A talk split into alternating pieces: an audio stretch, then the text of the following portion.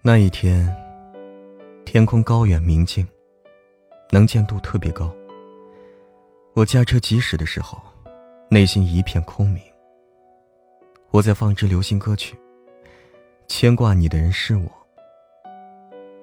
因为车窗前特别蓝的天，我竟然没有像平常那样，一听见这首歌，便条件反射似的难过。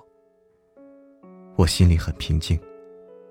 在这瞬间，我不为任何杂念所动，仿佛我刚刚经历的失恋，已经过去了很久很久似的。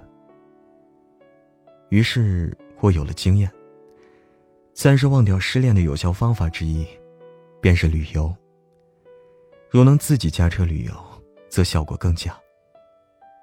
对于一个二十多岁的大学男生来说，当什么都弃你而去的时候，能够控制方向盘，也不失为一种乐趣。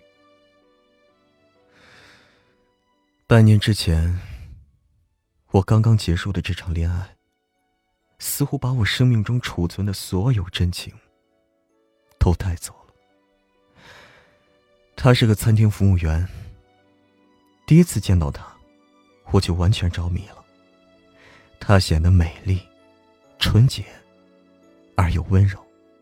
我第一眼便判断，她是那种我渴慕已久的女孩类型。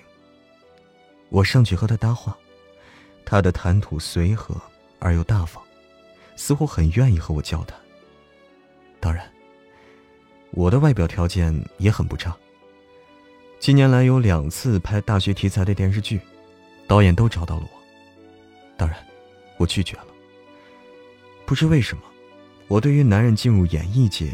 有一种天然的反感。尽管我十分欣赏周华健、童安格和邰正宵的歌声，我和他的恋爱持续了两年之久。两年中，我拒绝了无数诱惑，而为他保持着纯洁。而最后，我却发现，我为之荡魂摄魄的女孩，不过是只鸡。